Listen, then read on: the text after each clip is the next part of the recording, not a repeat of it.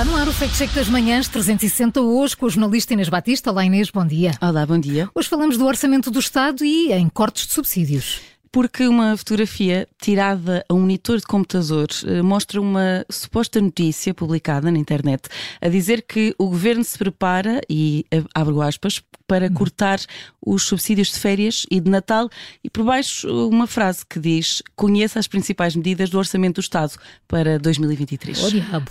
Pois é, portanto, a imagem eh, indica que se trata de uma medida que consta da proposta do Orçamento do próximo ano. Mas Inês, há referência de quando é que é essa notícia?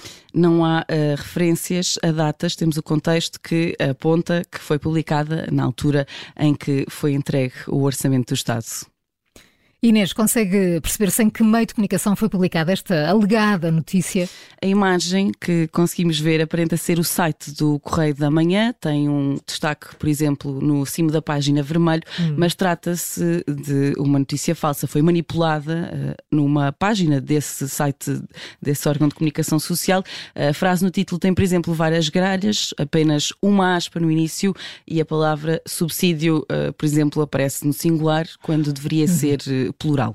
Bem, para, para aí tantas pistas, tantas pistas, uh, cheira-me assim, é? tudo indica que te preparas basicamente para chumbar esta alegada notícia. Não é? Sim, Paulo, até porque se pesquisarmos pelo link que é possível ver uh, na imagem, se pesquisarmos este link lá em cima na barra de endereços, o resultado é página não encontrada. Hum. A notícia original do Correio da Manhã, uh, que podemos identificar aqui, publicada à 1 e 14 do dia de entrega do orçamento, diz respeito ao alargamento do IRS jovem e à redução do segundo escalão de IRS de 23% para 21%.